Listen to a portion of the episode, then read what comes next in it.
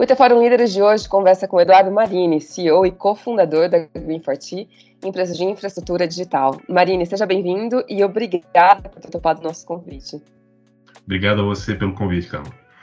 Marini, você tem uma carreira curiosa, digamos, e diversa, né? Você é, possui formação em Direito, você foi fazer é, um MBA nos Estados Unidos, trabalhou no mercado financeiro e decidiu cofundar uma empresa de infraestrutura digital. É, para o nosso podcast, a gente sempre busca ouvir dos líderes é, como é que eles começaram, onde começaram e o que, que, vocês fizeram para chegar é, onde estão, né? Então, por favor, conte um pouquinho do início da sua trajetória até chegar a Green 40. Tá ótimo, assim, para poder, poder entender a, a, como que eu terminei em tecnologia, a gente tem que voltar antes da faculdade. Nós vamos voltar aos meus 11 anos de idade, pode ser? Vamos lá, vamos fazer essa retomada no passado. Senão não acha, tem que voltar lá nos primórdios. Boa. Tá? Eu fui, eu fui uma criança, é, é, é, eu brinco, eu não sou nem millennial, mas eu também não sou tanto da geração que vem antes do milênio. Eu nasci em 79, exatamente naquele período que as pessoas, eu brinco, ficaram sem geração. Porque se fosse 80 eu seria millennial, e como eu sou 79 ali, eu meio que fiquei sem geração. Mas talvez a marca ali da, da, desse pessoal que nasceu na minha época é que a gente tem um pé no analógico e um pé no digital. Assim, eu, eu vivi o mundo analógico. Né? Eu lembro do mundo sem celular, é, eu lembro dos primeiros computadores, não lembro do mundo sem internet, mas ao mesmo tempo essas coisas chegaram para minha geração na adolescência, né? Então nós fomos talvez aí os, os, pioneiros aí, os primeiros usuários dessas tecnologias que começaram a surgir. Então é, eu fui uma um, uma criança, um adolescente muito curioso com tecnologia. Quando eu tinha 11 anos de idade, meus pais adquiriram o primeiro computador para minha casa, o PC XP, que isso é antes ainda dos PCs 286, 386. Na época era o custo quase que de um carro, um negócio caríssimo, mas assim, a família investiu como um investimento familiar, era uma coisa que né, os pais achavam que podia ser importante. E é ali que começou o meu, meu relacionamento com tecnologia. Como não tinha muito o que fazer com aquilo, os sistemas operacionais eram simples, você tinha pouca aplicação, eu não sabia nem muito como usar. Eu acabei me metendo num curso, que na época a gente chamava curso de programação algorítmica, mas na verdade é coding, né? Com 11 anos de idade, e eu não sabia nem direito o que, que era exatamente o que eu estava aprendendo, era como que você, você está aprendendo o computador. Então, o que, que você pode fazer com essa máquina nova aí que está chegando? E eu acabei programando por cinco ou seis anos e, e, e, quase que um período de faculdade mesmo, mas ali durante a adolescência, é, em linguagens algumas das quais não existem mais, aí Turbo Pascal, Clipper, C++, Basic. Então, assim, eu, eu, o, o, computador talvez mais primário de uso pessoal até o que, que a gente tem hoje, né, eu, eu, eu vivi isso aí. Né? E, e, durante a minha adolescência eu era muito envolvido com computação e, e, a aposta toda da minha família é que eu seria alguma coisa relacionada com, com tecnologia. E aí eu contrariei as expectativas e fiz direito. Você comentou aí, começou a carreira, eu contrariei todo mundo. De uma certa forma, me interessei pelo direito com 18 anos de idade, né? É, uma coisa menos matemática, menos lógica né, do que programação, mas acabei é, indo para a faculdade de direito por outras influências aí que, que eu tive na minha vida.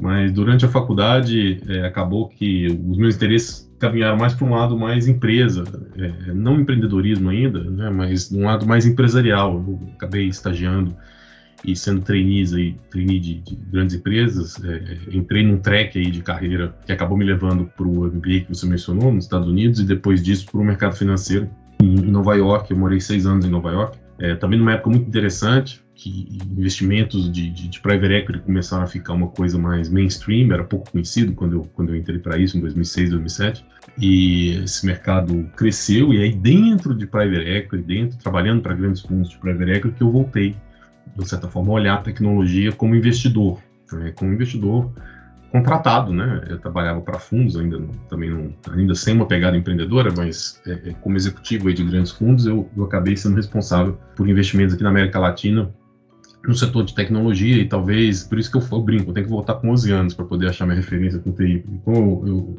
eu, tinha algum conhecimento, interesse de tecnologia, eu acabava virando especialista né, em tecnologia.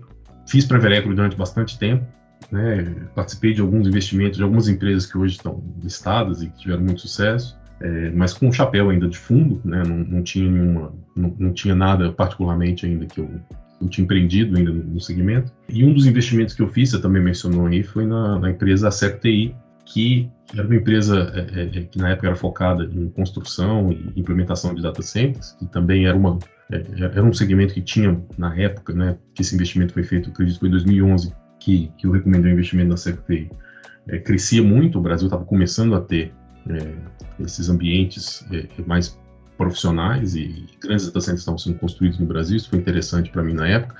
E de uma certa forma eu aprendi ali com esse investimento e eu participei na CEP do conselho de administração, representando o fundo que eu trabalhava, e consegui, é, de uma certa forma, aprender um pouco desse segmento e o, como é que como é que segmentava, quais eram os drivers, o que, que era bom, o que, que era ruim, o que faltava.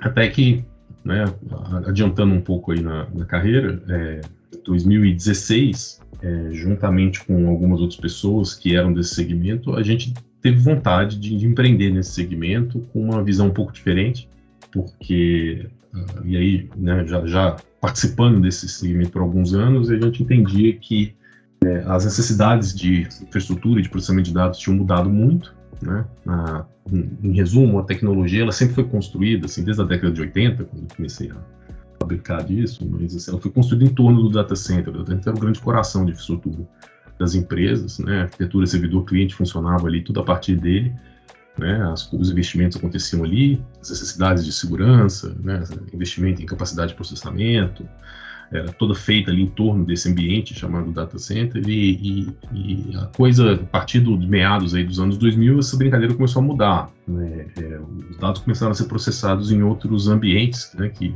hoje vão desde as das, das coisas, né? A gente, eu brinco, a gente tem dado hoje sendo processado e capturado em qualquer lugar e vai aumentar essa tendência. Né? Isso traz uma série de novos desafios que antes o gestor de tecnologia não tinha, porque ele tinha esse ambiente controlado ali do data center. Então ele passou a ter que lidar com essa necessidade de processamento disperso nas coisas. É, mais recentemente, a gente tem que lidar com processamento em borda, né? a latência, que é um, um, uma questão que era pouco conhecida e, e sinceramente, gerava pouco, pouca dor de cabeça para o gestor de tecnologia, há não muito tempo atrás, agora começou a, a, a virar um, uma questão. Né? Assim, a, o tempo de resposta, né, de, de, latência, que há 10 anos atrás não incomodava praticamente nenhuma aplicação que existia comercialmente viável no mercado, né, agora já é um grande problema para uma série de coisas que as empresas possuem ou desejam possuir em termos de tecnologia. Então entenda que um ambiente que, como eu falei, ficava ali tudo muito controlado naquele ambiente chamado data center, passou aí para a borda, passou aí para as coisas, passou aí para a nuvem, né? E, e, dentro dessa, dessa grande infraestrutura híbrida, né, nós somos uma das primeiras empresas que começou a usar bastante esse, essa, essa palavra para poder tentar colocar, colocar semântica e, e significado para os desafios da, da, da, infraestrutura de tecnologia, né? infraestrutura híbrida, mudou muito o jogo. Então, quando a gente começou a Green, a gente já começou nesse ambiente, né, em que a gente queria ter uma empresa que trabalhasse lado a lado com, com, com, as empresas nesse processo de digitalização, sob o ponto de vista de infraestrutura, entendendo os desafios que uma infraestrutura híbrida traz, do ponto de vista de gestão. Então foi assim que nasceu a Green com o conceito no início, né? nasceu relativamente pequena, aí, como a maioria das empresas, mas acho que em função dessa é, é, essa visão sempre é, client-centric, né, com perdão aí da expressão em inglês, mas com uma visão que coloca de fato o cliente como o centro da proposta de valor e trabalhando a, a necessidade dele é, é, com a real, com, com, o momento de mercado, o momento que a tecnologia estava naquele momento, isso né, trouxe bastante é, é sucesso para a gente nos últimos anos em termos de crescimento. A empresa cresceu bastante. Fizemos algumas aquisições, inclusive da empresa que eu conheci lá no passado, a CEPTI, uma das três empresas aí que a gente adquiriu nos últimos anos e que ajudou a gente a, a ganhar bastante escala. E é isso. Então a Green, assim, eu falo assim, a gente partiu de um, de um, pressuposto de necessidade de mercado mesmo, né? Assim, o mercado ainda era muito estanque, em torno ali só do data center, e mesmo depois que a computação de nuvem começou a ficar mais mais comum também, o mercado também de nuvem, de certa forma, também ficou estanque ali em volta da nuvem. Então ficou um mercado meio dual que existe, né? Assim, ah, você, você é do data center ou da nuvem, né? Que é grande bobagem, na verdade, porque o dado é processado hoje em tudo quanto é lugar. Se você tem alguma necessidade de complexidade, né? Seu negócio tem alguma complexidade, você vai participar desses ambientes todos aí de alguma forma e de outros. Né? Como eu falei, as coisas aí, a borda, na verdade, são talvez os dois grandes desafios aí que a gente tem para os próximos anos em termos de infraestrutura.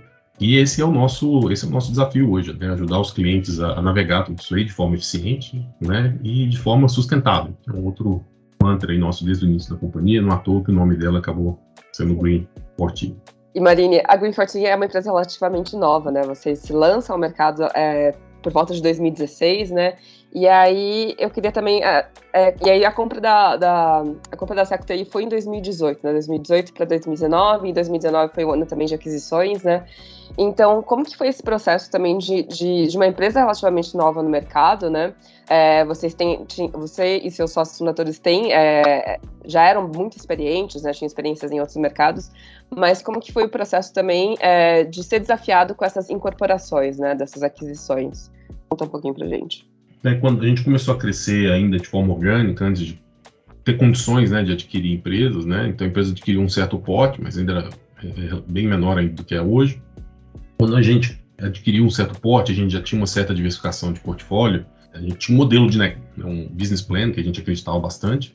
E a, a, primeira aquisição que a gente fez, que foi a Secos, foi oportunística, né? É, é, e a gente teve que convencer financiadores a nos financiarem para adquirir essa empresa. Né? Então a gente teve o apoio aí do, do Bradesco, que foi o nosso primeiro grande financiador aí, que emitiu uma debênture é, a gente emitiu uma debênture, captou dinheiro no mercado para poder fazer essa aquisição, né? Foi feita com capital de terceiros. Depois as outras aquisições é, a gente já conseguiu fazer com as próprias pernas, mas isso tudo era consubstanciado num, num, num, plano de negócios que, que a gente acreditava que a gente conseguiu trazer outras pessoas para acreditarem nesse plano de negócio e nos financiarem. Né? Sobre a sua segunda parte da pergunta, os desafios e, e dessas aquisições, cada aquisição que você faz, assim, de uma certa forma, é, você mistura culturas da, da empresa. Green é uma empresa nova, né, mas que a gente estava tentando formar uma cultura é, é, própria nossa ali.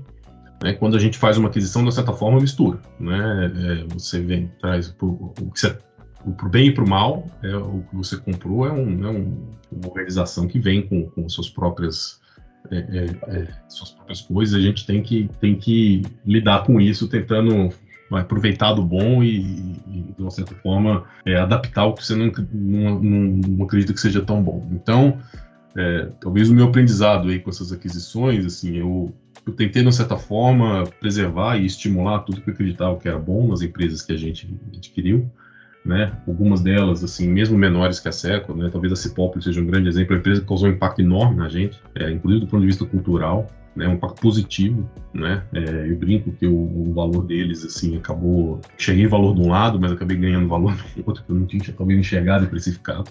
Né, o impacto, o impacto na cultura que eles trouxeram foi muito interessante, talvez a, do ponto de vista de inovação, de agilidade, né? Então, uma turma muito interessante. Né? A DCC, que também é, se agregou ao nosso, nosso portfólio, é, um pouco depois da Cipópolis também, uma turma muito interessante né, ampliou um pouco os nossos horizontes aí para além do Brasil através deles. Mas é uma, é uma, é uma arte esse negócio de, de administrar isso tudo, e pessoas e gente, né? É, realmente isso aí não, não, não, me ensinaram no MBA, não aprendi nos fundos, estou aprendendo aqui live na medida que a gente vai fazendo e tentando fazer o melhor possível.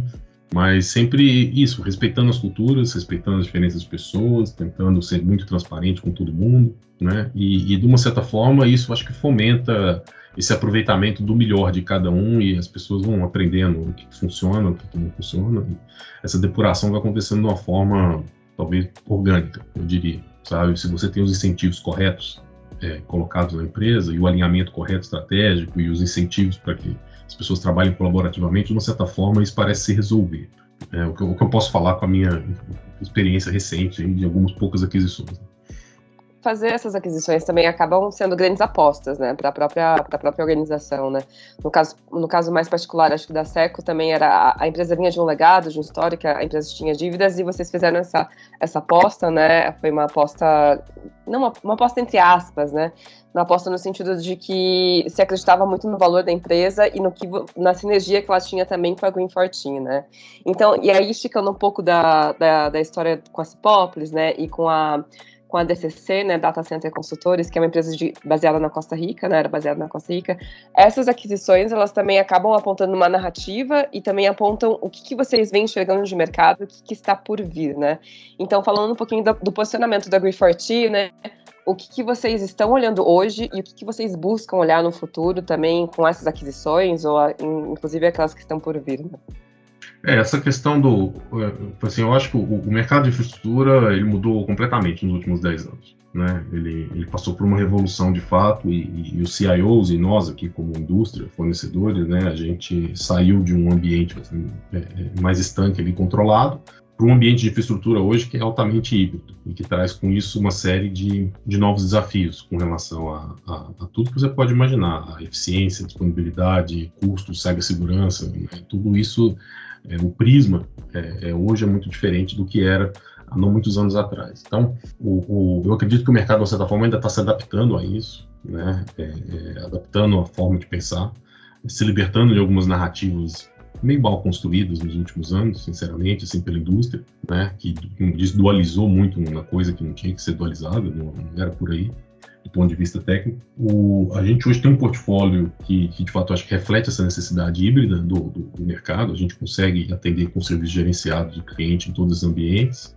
tanto do ponto de vista de, de, de implantação quanto de gestão desses ambientes. É, e a Cipópolis, de fato, apontou para uma, talvez uma evolução do nosso modelo, né, que ainda tem muito ainda para acontecer, mas que assim é, é, é sair ali do, somente da infraestrutura para também apoiar os clientes no, ponto de vista do tratamento dos dados, né, sair ali do processamento de dados de uma forma eficiente. Se parar para pensar, é mais ou menos isso que a gente busca, né? A gente está tentando processar esses dados de uma forma segura, eficiente, disponível, inclusive o tag que está debaixo do nosso logo, né, e sustentável. É, mas a Cipópolis, de fato, é uma primeira aposta nossa no, no universo da aplicação e do tratamento de dados. Né?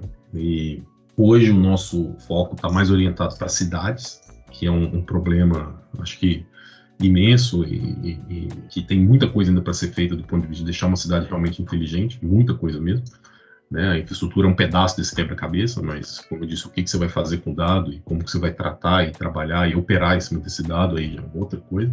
Então a Cipópolis coloca a gente, colocou a gente nesse, é, nesse, nesse outro quadrado aí também para poder ajudar, no caso, cidades, tanto aqui no Brasil quanto fora do Brasil, que a gente é, já atende com os nossos, com os nossos softwares, com as nossas aplicações do tratamento de dados. Né? E isso é uma coisa que eu acho que tem uma evolução aí da empresa, talvez para esse lado, sim. Você falou que talvez a ponte, né, uma, uma aquisição, sim, a gente né, sai ali do ambiente de processamento e também ajuda no ambiente de, de análise.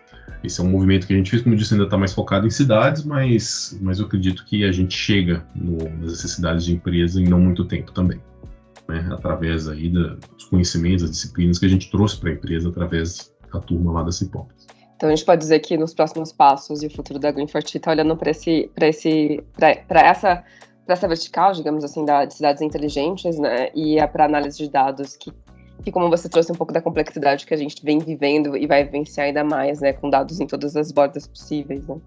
É, eu acho que assim, como eu disse, IoT e, e computação de bordo, Edge Computing, assim, são os grandes uh, desafios de infraestrutura de dados, do, do infraestrutura de TI dos próximos anos, né? O que dá para fazer com, com, a tecnologia em termos de, de da produtividade, para as empresas né, é, é, é, enorme o que dá para fazer, mas você tem que enfim, dá para fazer, tem que ser. É, você tem que trazer isso para o chão, né? Fazer conta, fazer ver o que, que faz sentido, implantar, fazer uma, uma, boa implantação, fazer uma boa gestão disso. Então, é, é, ainda é relativamente incipiente a quantidade de, de aplicações que estão funcionando bem. Né? Tem algumas verticais que estão mais avançadas algumas coisas que já rodam em, em, alguns segmentos, alguns tipos de indústria, mas isso tem muito potencial ainda. Né? E computação de borda, esse é um desafio enorme porque a gente tem pouquíssima, pouquíssimos data centers no Brasil ainda, muito poucos mesmo, eles, e, e, os poucos que a gente tem são muito concentrados em grandes áreas urbanas, principalmente São Paulo, né? E nosso país é gigantesco, né? A gente tem um desafio que eu, eu, tenho até falado que eu acho que ele vai além do desafio só de empresa, eu acho que um, um, um desafio de Estado mesmo nisso aí, né? De, de realmente levar processamento de alta qualidade, baixa latência, baixo custo, por um país de dimensão continental. Isso aí, de fato, assim, para você pensar desenvolvimento regional, inclusive do país, tem que acontecer, senão você, de certa forma, você vai alijar algumas regiões do Brasil aí de alguns tipos de tecnologia, alguns tipos de empresa, a região não vai, não vai poder ter, porque tem processamento de baixa latência lá. Então tem um monte de coisa que a gente vai ter acesso eventualmente morando numa cidade aí como São Paulo, que né, mais de 90% do país não vai. Então é, tem um desafio grande aí de computação de bordo, né? É, é, o 5G, de uma certa forma, vai dar uma acelerada né, nessa, é, nessa tendência, porque ele viabiliza uma série de aplicações né, pelo, pelas características da, da, da faixa né, de, de, velocidade baixa latência, ele vai viabilizar uma série de aplicações que hoje não são viáveis ainda. Né? Então, assim, tem um, uma grande onda aí de, de, investimento que realmente precisa acontecer do ponto de vista do, ponto de vista do país mesmo, das empresas que, que operam aqui, o mercado vai ter que fazer isso, né? eventualmente até o governo também. E acho que tem, tem um ponto muito importante também na própria estrada da Greenforte, quando vocês posicionam as soluções e também a aquisição da Cipopolis, que é a questão da sustentabilidade, né? A gente tem debatido o tema sustentabilidade dentro, da, dentro das siglas também de SG e governança corporativa é, e, e, da responsabilidade das organizações em relação a, a, a, esse tema, né? E a tecnologia a gente sabe que é um grande, é, pode atuar como um grande protagonista é, em busca dessas métricas de sustentabilidade, né, Marine? Então, na sua visão, na sua perspectiva e também como visão de negócio, como vocês têm visto esse tema para endereçar a tecnologia é, para esse propósito maior? Pois é, esse é um outro temaço, né? Tanto quanto cidade inteligente, IoT, Edge. Um outro temaço que está aí na nossa vida é, é, é, o consumo energético de infraestrutura de TI. Esse, esse número ele, ele já é visível, né? estima-se que em torno de 3% da energia mundial já é consumido por data centers. Há estimativas que esse, que esse número vai crescer, eu já vi estimativas de 8% a 15% nos próximos 10 anos seja 8, seja 15, ou seja um pouco menos ou um pouco mais, assim, é, é altamente relevante isso, principalmente pela velocidade. E eu acho que é uma tendência que, enfim, ela é real. As coisas acontecem cada vez mais dentro de computadores, né? A nossa, a nossa nova indústria do século XXI, computador, né? não é mais aquele lugar de tijolo com, com máquinas e que cuspia fumaça, né? É um computador, mas que tem um clock rápido de processamento de gigahertz, consome energia, né? Essa energia é cada vez mais densificada né? Então, eles estão consumindo. Né? E, e, é difícil a gente imaginar uma tendência de descomputadorização do mundo nessa altura do campeonato. Né? Então, assim, eu acho que é um tema para ser enfrentado também por todos nós, né? dentro dessa agenda de, de SG que está tomando cada vez mais corpo essas discussões de forma global, o data center está começando a aparecer. Né? A, nossa empresa foi, foi convidada, a gente vai participar agora da COP26 na Escócia é, tratando especificamente do tema em algumas palestras e participando de algumas discussões sobre esse tema. É, esse tema em alguns países já está ficando altamente aparente. A Irlanda é um exemplo. Né? A gente é, foi, foi, citado como um dos problemas hoje na Irlanda da dificuldade energética que eles também estão passando, como nós estamos passando aqui os data centers. Né? Eles já estão, sendo, de certa forma, culpados parte do problema. E não, não nos surpreende, né? A gente, a gente fala desse tema já há alguns anos né? Porque a gente está ali no dia a dia, a gente está fazendo contas junto com os clientes, a gente vê o, o que, que, consome isso, né?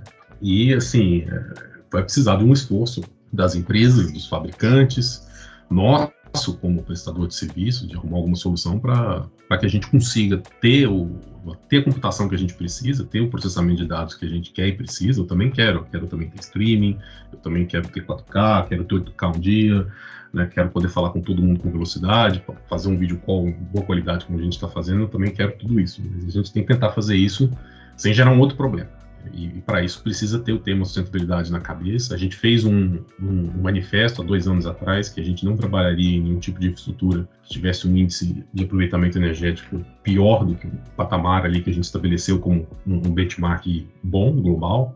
É, a gente fala muito sobre o tema, a gente ajuda muito os clientes nesse tema de, de, de realmente abaixar o, o, o, consumo.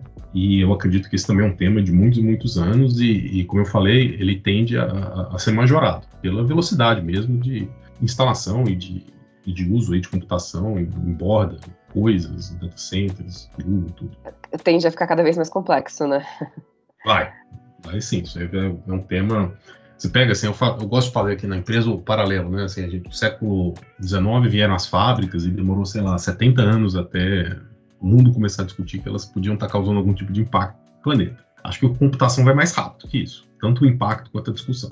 Né? É, a gente não, vai, não, deveria precisar de tanto tempo para perceber o que está acontecendo, né? Como eu falei, assim, 3% da energia mundial já é um número para você prestar atenção. Então, muita gente surpreende quando eu falo isso, fala, nossa, tudo isso. Pois é tudo isso já, né? Como eu falei, é uma máquina, a gente quer ela cada vez mais rápido, né? Então, cada vez mais rápido ela processa o 01 um dela e isso é alimentado por energia. Não tem, não tem outra forma de alimentar a computação como seja essa. Com certeza. Eduardo, eu queria falar um pouquinho sobre o modelo de gestão e liderança que você tem na, na Green 14, né? Você falou um pouquinho sobre esse modelo de sociedade, tem os três sócios fundadores, mas esticou para cerca de 30, né, que você falou, né? Eu queria que você me contasse um pouco por que, que vocês chegaram nesse modelo, né? O que vocês enxergaram nesse modelo, o que trouxe de virtudes e também desafios para a liderança como um todo e para e, e para Sim, a gente, é, a nossa matéria prima principal como, como é gente, né? Gente é o que eu mais gasto é, como empresa, é onde eu mais invisto, é onde está meu maior talvez diferencial. E desde o princípio a gente sempre tentou criar um ambiente aqui que, que de fato identificasse os talentos e criasse uma, uma pista para que o talento pudesse fazer uma carreira é, é, nessa empresa aqui é pro, né, e ficar sempre desafiado, crescendo, tanto do ponto de vista de desafio, mas também financeiro, e crescendo numa, sem precisar eventualmente é sair da Green. E no fim das contas, assim, quem agrega muito para o negócio, né, eu falo, a gente transforma em sócio, né? Assim, é um, a gente montou esse modelo aí que no mercado chama de partnership, dos nossos, vai, é, mais ou menos 700 pessoas que a empresa tem hoje, né? Como foi mais ou menos 30 pessoas têm alguma participação aqui, e isso é feito de uma forma meritocrática, né? Tanto a identificação dessas pessoas. Né? Agora que a empresa é maior, a gente é, faz isso de uma forma mais estruturada, né? A nossa, a nossa área de, de gente de gestão é uma área já mais estruturada hoje, os processos de avaliação são feitos é, é, com recorrência, a gente já tem uma comparabilidade, né? É, é mais difícil, digamos assim, tal, na medida que você cresce, talvez. Esse, esse modelo no início é um pouco mais fácil, porque você está enxergando todo mundo e você consegue, talvez, falar: olha, ali eu estou vendo a diferença. Hoje, assim, a gente tem que né, realmente trabalhar para poder entender o que está acontecendo, mas é, é, um aspecto assim, indissociável da cultura nossa identificar esses talentos e trazer esses talentos é, é, para cima. E, e, e, nisso a empresa virou isso, virou um partnership, né? Uma, a governança da empresa hoje é 100% né, foi profissional, dissociada aí de quem fundou a empresa, né? Eu tô falando aqui com você na condição de, de CEO, né? É, é, ah, mas eu tenho chefe, meu chefe é o conselho, o conselho não gostar mais do meu trabalho, me troca, não interessa se eu fundei ou não fundei aqui, né? Isso não, não, não tá sob questão mais. Eu falei, isso foi um evento, aconteceu em 2016, dali para frente meritocracia. Então a gente é, é, leva isso muito a sério, os nossos processos de avaliação são bem é, é, a gente gasta muito tempo com isso, né, e realmente tenta premiar, né? Claro que não é um processo perfeito, é difícil você acertar sempre, mas eu acredito que a gente tem conseguido segurar aqui na, na empresa e manter aqui dentro do nosso plano e, e, dos nossos objetivos alinhados com a gente as, as melhores pessoas que a gente identificou ao longo desses anos. Legal, isso me leva para a próxima pergunta que eu queria fazer para você. Uma vez conversando com a Kasia Vasquez, que é a General Manager da IBM Brasil, ela falou sobre liderar uma grande empresa de tecnologia, liderar uma grande empresa, na verdade, era, era um ato quase solitário, né? No sentido de que as pessoas é, criam-se naturalmente, né? Hierarquias e as pessoas acabam não abrindo muitos dos problemas para você, né? Não, com, acabam não confidenciando muitas coisas, né? Então, acho que talvez esse modelo um pouco da Green Force talvez tente lidar e endereçar com isso de alguma forma, né? Mas, uhum. o, que, mas o que você faz, é, é Marine, para se manter também próximo das equipes, né? Para ter isso sempre no radar e não, não ficar isolado, né? É, eu acho que quando, né, né, os desafios, né, cada empresa tem os seus, né, mas assim, aqui isso não é um problema. Né, eu não sinto essa, esse mesmo problema, assim, é, é quando à medida que eu consigo, né, a gente consegue identificar pessoas que compartilham no nosso propósito e querem né, é, compartilhar o objetivo, eu ganho um sócio, não tenho mais empregado. E a visão dessa pessoa, da empresa, passa a ser muito alinhada com, com a minha, né, e, e isso aí, então, assim, é, é bem diferente do que se eu tivesse tentado manter a empresa só no meu controle, dos sócios fundadores, né, nós teríamos talvez vai, não, somente né, empregados. É, e hoje eu tenho sócios e tenho alguns empregados com desejo de ser sócios. Isso faz toda a diferença. Né? Então, assim, obviamente, esse é um modelo que a empresa precisa continuar crescendo. Tá? Eu tenho esse desafio, assim, porque eu só consigo botar mais gente para a sociedade na medida que a empresa cresce. Mas é um bom desafio para ter né, e motiva todo mundo. É, da mesma forma que a pessoa pode, eventualmente, né, ter um pedaço da empresa, a gente também, né, questão de performance, avaliação, ela, esse percentual pode diminuir, pode ser né, com, com, honestidade, transparência, comprado, né, então a pessoa, né, o que é dela é dela, mas de fato é, é, é a empresa mantém, o controle da empresa mantém um, um é, mecanismo para eventualmente mudar, e mudando a sociedade na medida que a performance das pessoas vai, né, vai ocorrendo ao longo do tempo. Né? Então, então assim, sim, esse, esse, modelo ele tem muitas vantagens. Talvez é eu brinquei, assim, o, o, desafio desse modelo é que você tem que continuar crescendo. A empresa para de crescer e se eu continuar fatiando a empresa entre mais sócios, é, é dividir um bolo que está diminuindo. Né? Com certeza. E, Marina, a gente também sempre pergunta no podcast como é que, como é que vocês equilibram, né? Se equilibram, né, também o que é a vida pessoal da vida privada, né? Então é uma curiosidade também de saber como é que vocês mantêm, né? É, se, se, existe essa divisão, né? E como você na vida pessoal faz, tenta manter a cabeça em ordem ou se parecer um pouco. Então como é que você faz isso para trazer um pouco de equilíbrio também para a vida corporativa? Olha, vou falar primeiro de mim mesmo, né? Depois talvez fazer um link com a empresa, mas assim, eu, eu primeiro eu, eu, gosto muito do que, eu, do que a gente faz aqui. Então, é, trabalhar para mim não é um, uma coisa penosa, é uma coisa quase sempre prazerosa. Eu falo quase sempre, porque obviamente, né? É, tem hora que não é mas o, os positivos eles, eles são bem acima dos, dos negativos e a gente tenta criar um, um, ambiente, como eu falei, talvez até em função desse, desse, modelo de retenção de talento que a gente tem, um ambiente colaborativo muito transparente, né? É, às vezes até brutalmente transparente, né? Tem gente que até assusta, mas assim é, falar com honestidade, falar exatamente o que está acontecendo, sem delongas, sem enrolar, sem política, né? A gente tenta diminuir isso o mínimo possível.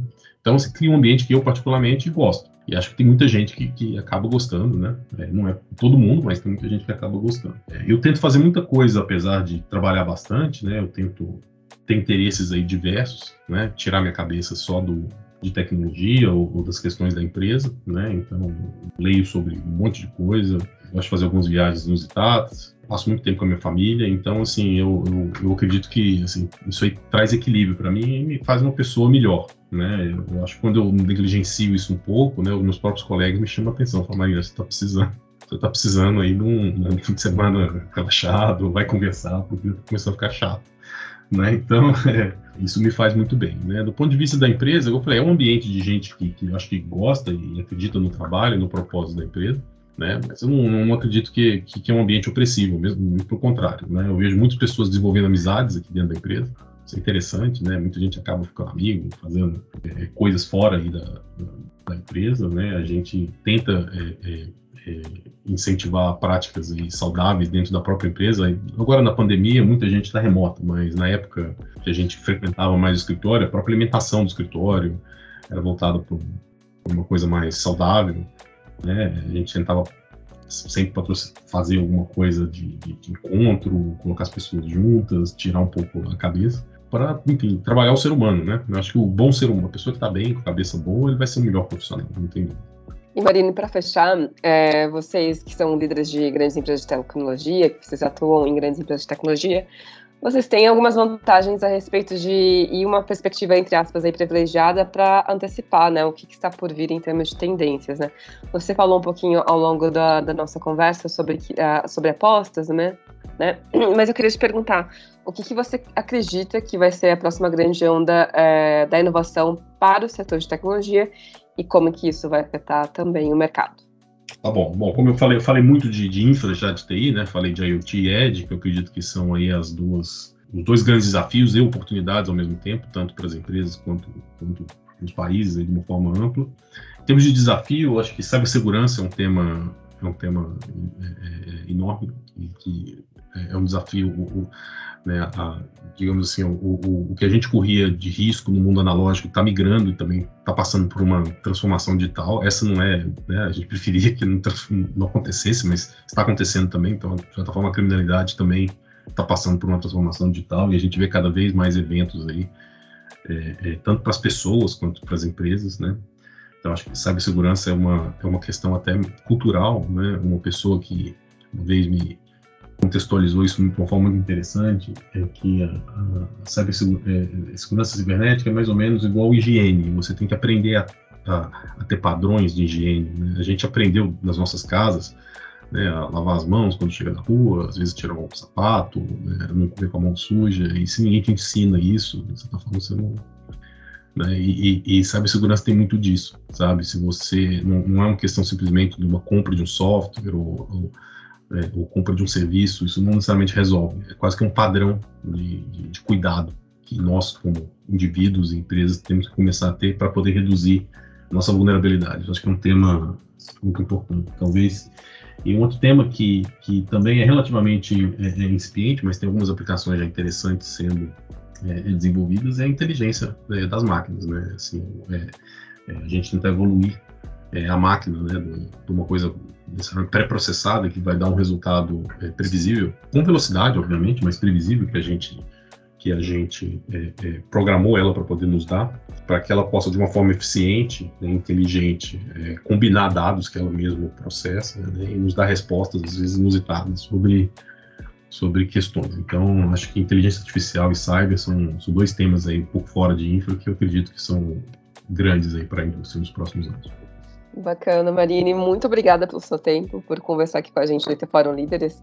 Foi um prazer saber a sua história, desde, desde os anos 11 anos de idade, com a programação. Muito bom. E obrigada pelo seu tempo e pela conversa. Obrigado você, foi um prazer e, é, e bom trabalho. Obrigado.